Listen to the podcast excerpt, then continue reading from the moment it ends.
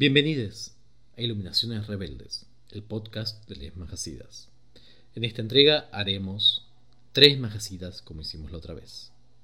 Primero empezaremos por Cuchipa, el Majasida con la descripción más sexy hasta el momento, llamado el hombre con un tumor en el cuello.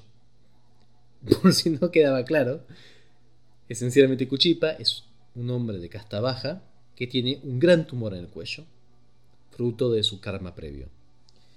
Un día encuentra a un académico que está sentado bajo la sombra de un árbol y comparte con él su comida, con cierto miedo porque es de casta baja, pero el académico le sonríe y comparten la comida y le agradece, y esa persona era Nagarjuna. Entonces, cuando se entera que esa persona era Nagarjuna, Kuchipa le dice, por favor, gran maestre, enséñeme un método para meditar en el Dharma. Y Nagarjuna le enseña Guya Samaya, una de sus especialidades.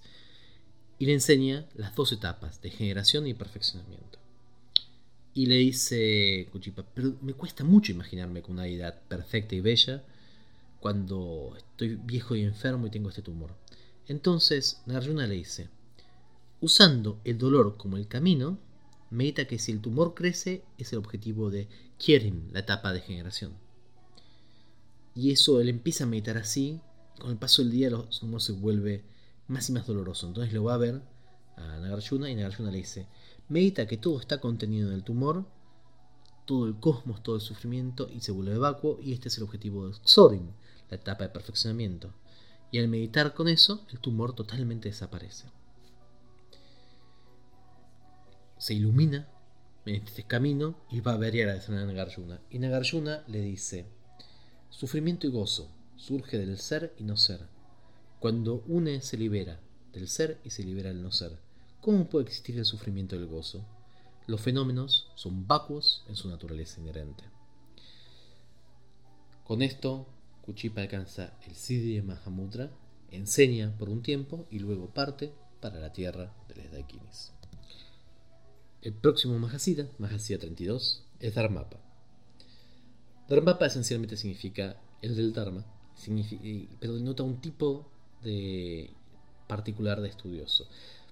O más que estudioso, de estudioso amateur, lo que los Nikaya llaman Dhamma Yogins, Yogins del Dharma, que no es un término elogioso, aunque parezca, sino que son aquellas personas que piensan que el Dharma es principalmente discusión y teoría y tengo una idea y lo voy a comparar con esta escuela y lo voy a comparar con esta cosa y en realidad nunca avanzan, ¿no? es, eh, pueden tirar atrás a un montón de gente. Y este era una persona de origen brahman que era extremadamente inquisitivo y todo el tiempo estaba probando y comparando y, que los, los hacen esto y que los sufis hacen esto y que los budistas hacen esto y que tenía toda una, una cuestión así muy interesante. Y cada lugar que iba se la pasaba a terminar. Él quería practicar, él no gustaba meditar, él no quería meditar, no quería reflexionar, no quería estudiar de forma sistemática, lo que quería era la discusión esta cuestión. Pero pasa el tiempo, pasa el tiempo, pasa el tiempo y no avanza, no avanza, no avanza, no avanza, no avanza. Entonces va a buscar un yogi, que le había dicho que era muy buen yogi, y le dicen, ¿cuál es mi problema?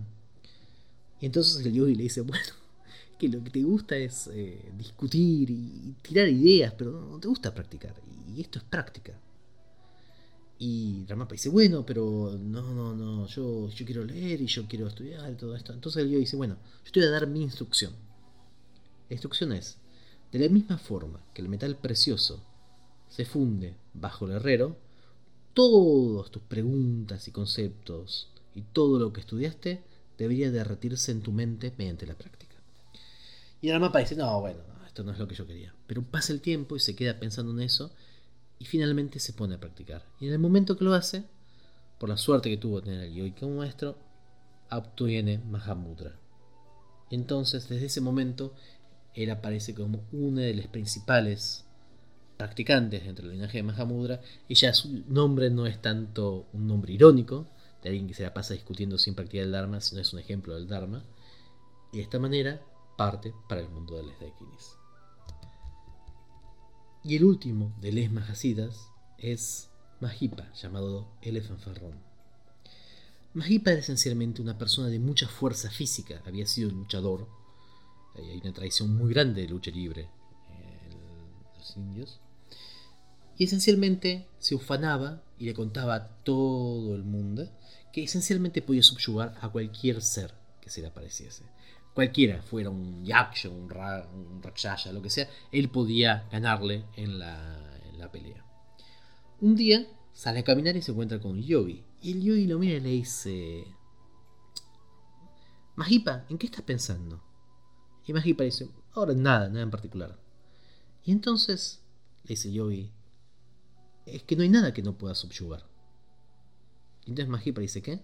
Sencillamente. Y Yogi dice: Mira, escúchame sin arrogancia.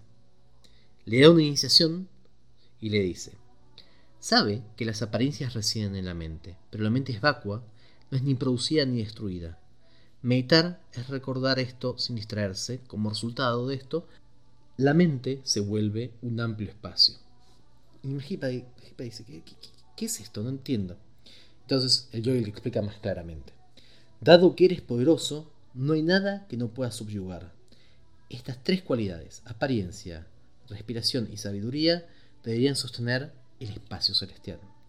Esencialmente, te explica, está pensando en un sendero de contradicciones. Justamente porque la mente es vacua, no hay nada que pueda subyugarse, no hay nada que subyugue, ni nada que sea la subyugación en sí misma. En este momento lo único que existe es el espacio de naturaleza, del espacio de la vacuidad. Mahipa se queda pensando, se queda pensando, se queda sentado, hasta que finalmente nace en él su comprensión, consigue Mahamudra y parte de esta manera hacia el mundo de Les Dakinis. Sarva Mangalam.